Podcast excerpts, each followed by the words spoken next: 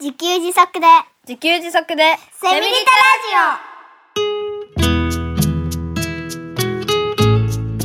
この番組はパーマカルチャー研究所の三つくりゆうきが自給自足で幸せなセミリタイヤ生活を送る知恵をお届けします。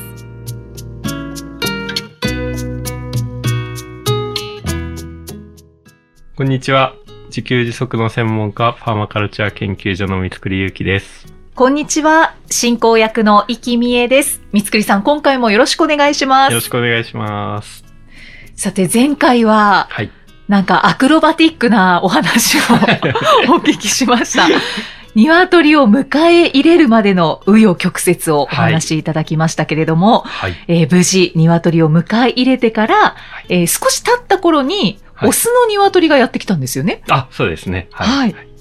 その後、ひよこちゃんは生まれたんでしょうか、はい。えーと、一言で言うと生まれたんですけど、なんか、その前に、あの、あ、まずね、オスの鶏やってきた、さっきじゃない、あの、先週お話しした、はいあの、A さんから鶏譲り受けたよっていう話があったかと思うんですけど、はいなんかね、あの、なんか別のタイミングで、その後数ヶ月ぐらいして、オスの鶏持ってきたよって感じで、うんなんか持ってきてくれたんですよ。はい。あありがたいですね。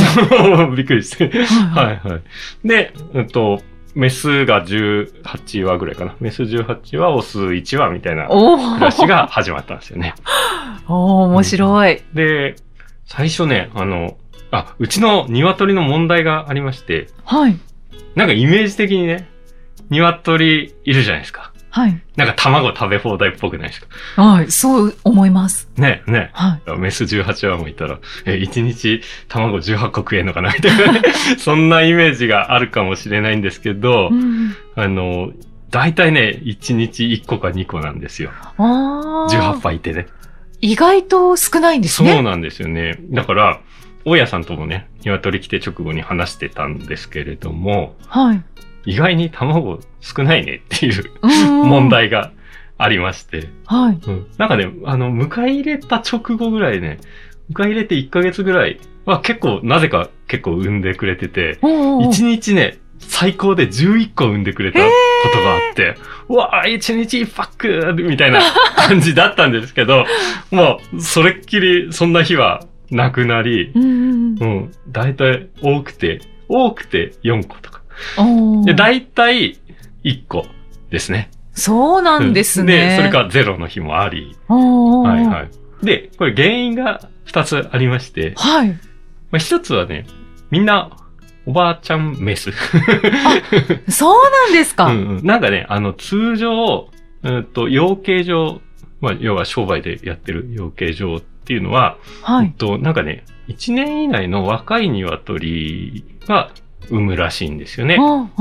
で、それ以上過ぎちゃうと、卵を産むペースが落ちちゃうから、うんそれを入れ替えするって、まあ、ちょっとこれネットで調べた情報なので、どこまで本当かはわかんないんですけど、はい。どうもそうらしくて、だから2年とか過ぎると、途端にこう、ペースが落ちると。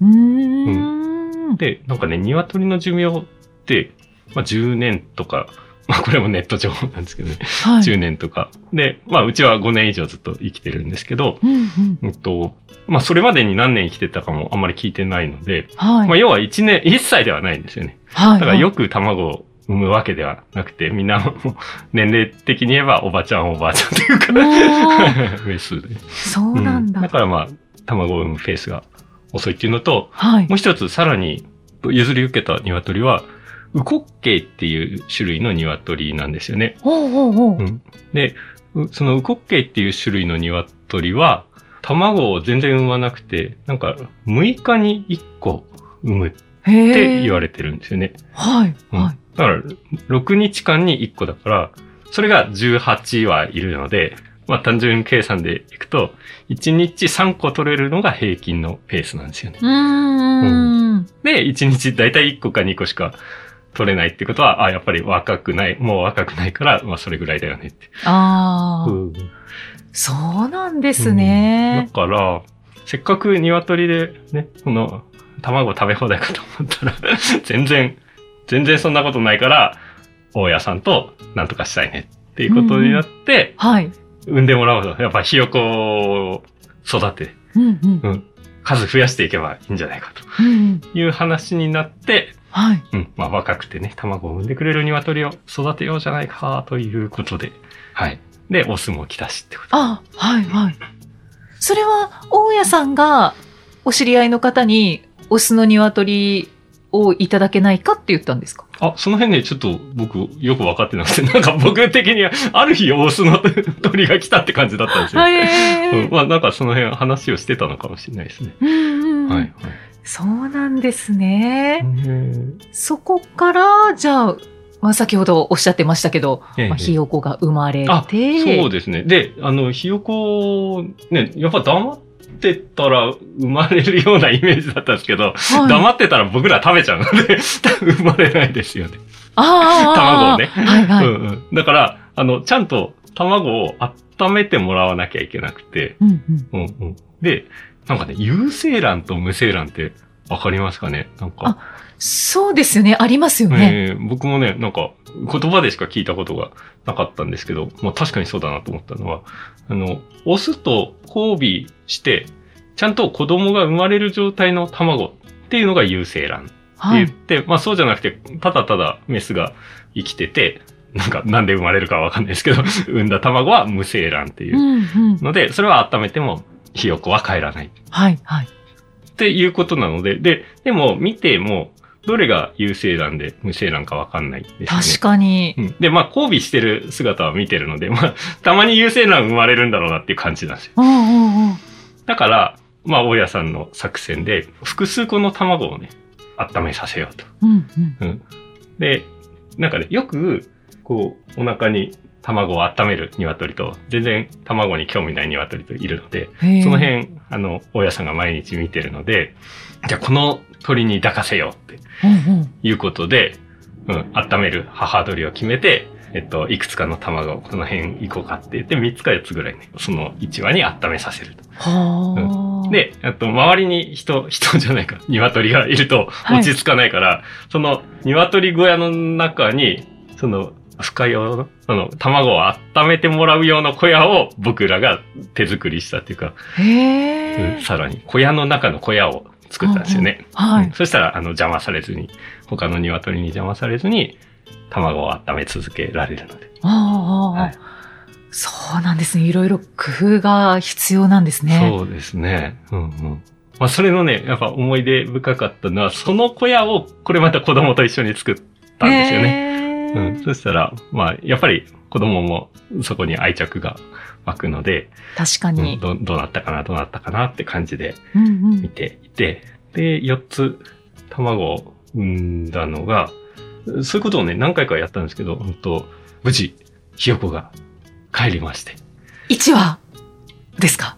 それがね、なんかね毎年何回かやってて、2話だった時があったり、0話だった時があったり。うんはあまあ、1話か2話書いたんですよね。一番最初はね。はいはいはめっちゃ可愛いですよ。い。ですよね。その帰る瞬間とかはまあ、ちょっと見られないですあ瞬間はわかね。かんないですけど、うん、なんか、ピヨピヨは聞こえて、うわっわっってなって、でもなんか姿は見えないですよね。だからじーっと、じーっと、なんか観察してると、なんていうか、母親のお腹の中からわずかにたまに顔を出したり。して、ああ、すごいな、ピヨピヨピヨピヨ言ってて。まあ、感動ですね。でね、すぐね、やっぱ母親の腹の中っていうんですか、体の中に潜っちゃうんですよね。うーん。なかなか出ては来ないんですけど、で、はいはい。一週間ぐらいしたら、やっぱりちょっとずつ外に出てきて、ピヨピヨピヨピヨ言ってて。歩く姿も可愛いんだろうな。いですね。で、まだね、ずっと小屋の中に、その、小屋の中のさらに覆われた小屋の中にいたんですけど、いつぐらいに出したらいいのかなって感じではあったんですけど、やっぱりね、1ヶ月ぐらいでね、なんか白い、はい。あの、ひよこっぽいのから、なんか黒っぽい感じになってったんですよね。はい、はい。うんで、か やっぱ形もどんどん鶏っぽく立派になってって、あーあ、ウコッケイは白なんですね。あ、はいはい。白なんですけど。白から黒っぽくなってくるんですね そう最終的に白になるんですけど、なんか途中の成長期がなんとなくちょっと黒っぽくなったような記憶がありますね。あうん。あ。うわねー。なんかこういうお話って、ね、聞くことがないので、でねこういうお話、そうですね、うん機会がないですよね。やっぱり面白いですよね。感動しますよね。うんうん。でね、あの、ちょっと鶏っぽいかっこいい感じになってるのに、声はまだピヨピヨしてるんですだから。鶏っぽいのに、ピヨピヨピヨピヨ、ひよこの鳴き声なのがすごい可愛かったですね。へえ、いいですね。で、だんだん鶏のコーココココココっていう鳴き声になっていって、確かね、2ヶ月ぐらいで、どれが新しいひよこか分かんなくなったんですよね。ああああああもう、それぐらいで、もうみんなに溶け込んじゃって、はいはいあはい。生まれたのどれだろうっていう感じになりましたね。ああ。それ、メスとかオスとかわかるんですか？あ、えっとね、ウコッケイの場合は簡単にわかるんですよね。うん。あと頭のトサカが、ちょっと赤黒っぽい、うん、まあトサカですね。トサカトサカ があるのがオスで、あの、ないのがメスなんで。ああ、そっかそっか、わかりやすいですそうね。ですね。そのじゃあ、ひよこちゃんは、どっちだったんですか？どっちだったか。あ、でもね、2羽生まれて、オスとメスだったっていう記憶があるので、あそうそういった、そういう時もありましたね。ああ。じゃあ、ちょうどいいというか。そうですね。あ、ちょうどよくはない、ないのかな。あ、これもまたネット情報で、はい。あ、まあ、あの、僕に鶏をくれた A さんも言ってたのが、メス15羽に対してオス1羽ぐらいがいい感じらしいです。そうなんですね。はあとは、なんでしょうね。オスが多すぎると喧嘩するとかそういうことなのかな。あ。ああ、その辺もよくわかんないです。あ。いや、いや、知らないことばかりです 知らないね。ことばっかりそういや、三つくりさんに対してじゃなくて、うんうんその、そういう鶏の知識ってないものだなって。ね、今普通オスメスお同じ数ですよね。そうですね。いた方がいいんじゃないかって思いますけどね。ねね、そうらしいです。だから、あの、なるべくメスが生まれてほしいんですよね。人間の都合的に。あそうなりますよね。こう、卵を産んでくれるから。はいはい産んでもらうにはね。ううんん。わあ、そうですか。その鶏のいるはいはい。自給自足生活になってから変化したことって、まあもちろん卵を食べられるようになったっていうのはあると思うんですけど、はいはい他にはどんなことがありますか？あ、そうですね。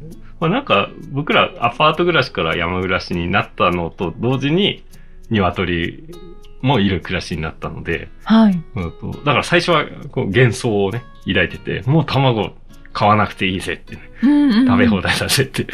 だから、もうスーパーで卵買わなくていいじゃんみたいな感じだったのが、全然食べ放題じゃない感じになり、はい。だけど山に来てから、なんかスーパーにあんまり行かなくなったんですよね。あの、畑の世話忙しくなって、畑世話してたら畑で物が取れるから、だんだん山暮らし始めたことによって、食べたいものを買うんじゃなくて、あるものを食べる暮らしになっていったんですよね。で、卵食べ放題だかと思ったら、卵は生まれないはい。から、ないから食べない。みたいな暮らしになっていきましたね。ああ、鶏で変化ってあんまりないかもしれないですけど、うんうんうんむしろ山暮らしであるものを食べるようになった。うんうん食べたいものを買う生活から、あるものを食べるようになり、はいそして鶏はそんなに卵を産まないから食べない。だあからむしろ食べなくなったんですよ、卵を。卵を食べなくなった。うんああ、アパート暮らしの時は卵のパック常備してるような感じではあったんですけどうんうね。んうん。うんほう、そうなるんですね。面白い変化ですね。うんなんか意外な変化でしたうね。ん、確かに。あの、世話のお話はあ、前回もちょっとしていただきましたけど、具体的には、あ、そうですね。まあ、水の取り替えと、あとね、鶏の餌っていうのが売ってるんですよね。はい。農協に売ってるんですけど、うんうんうんうんと、それがね、うんと、まあ、20キロへえ。2200円で売ってて、はい。それが最近の値上げで2800円に値上げして、ぎょっとしたんですけど。ぎゅっとしますね。ぎょっとしますね。それはだいたい2ヶ月ぐらいでなくなるんですよね。うーん、鶏って何を食べるんですか？あ、あれ何なんだろう。トウモロコシの乾燥して砕いたやつが入ってるのかな。それがメインだったような気がし確かにます。。そういうのを食べてますね。そうだそうだえ。えええそれ、そういう成分が、なんか、4種類ぐらい。麦とかだとかな？覚えてないです。うんいや 確かになんか小学生の頃、うんうん学校にあ鶏がいて、はい、ねいねそういうのをあげてた記憶があります。はいはいはい今、すごく蘇ってきました。パラパラパラって、そういう乾燥したような感じのものですよね。穀物だと思うんですけど。あ、そうですね。はいはい。であとは、大家さんの奥さんが、野菜をみじん切りにしてあげてますね。うん。はい。そうなんですね。うん、それは、あの、大家さんの奥さんはすごい愛情深い人なので、あの、生ゴミじゃなくて、ちゃんと鶏のために、あの、野菜を刻んであげてる。うんその、うん、そういうことをしてますね。あ生ゴミもあげてるんですか？生ゴミは最近あげなくなっ、あの、僕はあげてないですね。たまにかな。ああ、はいはい。そうですか。メインは、あの、売ってる鶏の餌と野菜のみじん切りですね。うん。あの、気になってるのが、はいやっぱり夏は暑い、あはい冬は寒い、しかも北海道は雪が降るじゃないですか。はいはい。その鶏は暑さとか寒さとか大丈夫なのかなって思うんですけど。でそれ、ウコッケイは寒さに強いらしいですね。へー。うん、で、実際、凍え死んだことはないんですよね。はいはい、はいうん特に、あの、風を遮ってるというか、まあ、ただ窓閉めてるだけですけど、それだけですね。うんで、えっとね、まあ見てたらやっぱ鶏寄せ集まって。温まってる感じがしますね。うーん。で、まあ羽毛に覆われてるので、はい。まあ寒いとは思いますけど、あの、はいはい耐えてるというか、うんうんうん 体を寄せ合って寒さは越してますね。ああ、生き物ならではですね。その、なんか羽がすごく増えるとかあるんですか？冬になあ、ったら。そんな感じはしないですね。へえ、んなんかいますよね。こう、羽が大きくなるというか、あはいはいはいなんか体が大きくなるとか。はいはいはいはい。そういう話を聞いたことはありますね。うんうんうんうんまあ見てる限り、そんな感じはしないかな。あうんじゃあ寄せ合って。ええであと夏は、まあ夏はまだ開けて、あの、金網にするって感じです、ね。はいはい。うんうん。で、風通るようにしてて、まあ生きてくれてます。これまで死んじゃった鶏はいないんですか？あ、なんか寿命なのかなっていうので、去年ね、去年初めてには死んじゃったかな。ああ、はいはいそうなんですねだ。からね、なんかずっと元気に生きててくれてるので、うんううんん、多くはね。ねえだけどおばちゃん、おばあちゃん鶏が多いんですよね。あの、そうですね、卵を産むという意味ではもう、もうほとんど産めない体になっちゃってるんじゃないですかね。でも寿命まではもうちょっとあるのかなっていう感じがしますね。じゃあ死んじゃった鶏は、まあ、埋葬するんあ、埋ですか？葬しましたね。うんはいはい。なんか食べちゃうのかなとか、ちょっと今思ったんですけど。多分、あの、死んだ直後、いや、どうなんでしょうね。うん あの、肉として食べるにはもう、これから締めるよと。はいはい。で、首落として、刑務しってって、そういうのを素早くやんないと、うん。あの、すぐ硬直しちゃうし、血抜きっていうのが必要なんですよね。あだから、血も抜けないままに肉の中に入っちゃうのかな。あ、はいはい。とにかく、なんか、自然に死んだのを食べるって多分、美味しくないんじゃないかなって気はしますね。うーん。はい。なるほど。ねいろんな想像してしまいます。そうですよね。わかんないですよね。僕らもわかんない。いろいろと。そうですよね、うんうん確かに締めるよってしないと、うんうんこう、美味しい肉は取れないでしょうね。なんじゃないかなと思いますね。うんうんまあ、あの、締める体験はしたことはあるので、ああ、の、自給自足ワークショップみたいなところに行ってね。ああ、うんそうなんですうね。んウコッケイは、その、食べる用の鶏ではない。あ、一応ね、ですか？食べられるみたいですね。あ、はい。そうなんですね。本当知らないことばっかりだな。うんいや、本当ですよね。卵が、はい。まあ、そんなに数はないということですけど、はいはい。取れたての卵を食べた時っていうのは、どんな気分ですか？いやこれがね、申し訳ないんですけど、味は普通なんですよ。そうなんですか？なんか、いやうなんかこっけって、なんか、美味しそうなイメージがあるんですけど。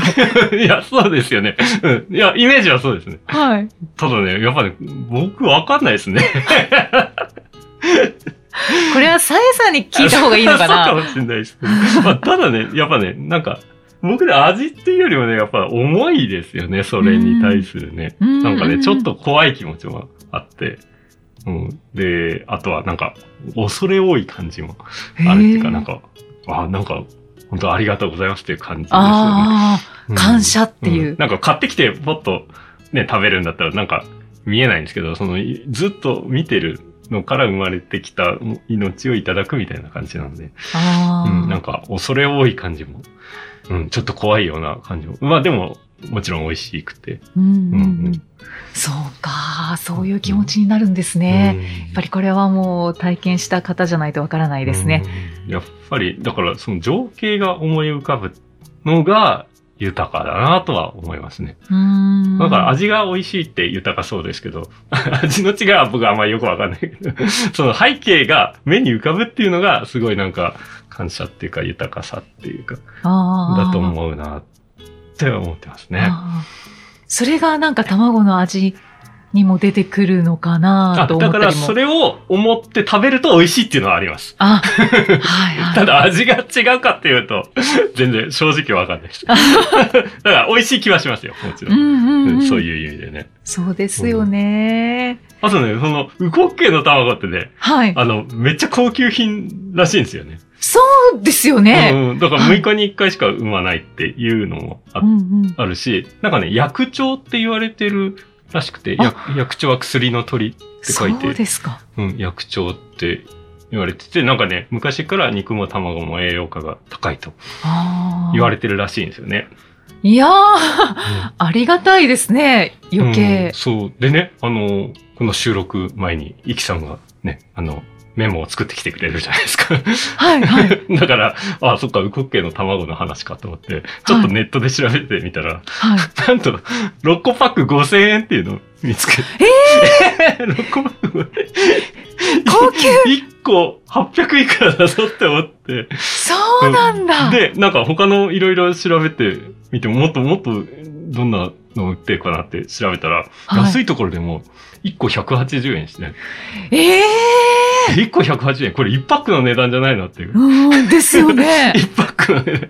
あ、俺実は高級品めっちゃ食べてたんだって、あの、さっき気づきました。そして、味は普通です。すごい。すごい発言ですね。いやいや、味も美味しいんですよ。だけど、そういう情報がなければ、もう本当に自然う。なん答えとしては、うん、うん。まあ普通ですっていう、うんうん普通の味ですっていうことですよね。うんうんへえ、うん面白い。今後はもっとよりありがたがって食べようか 敬意を持って。な。はい。うわー。いや、面白いお話が聞けました。えーえー皆さんいかがでしたか ?2 回にわたって、はい。はい、鶏のお話していただきました。やっぱ楽しいですね。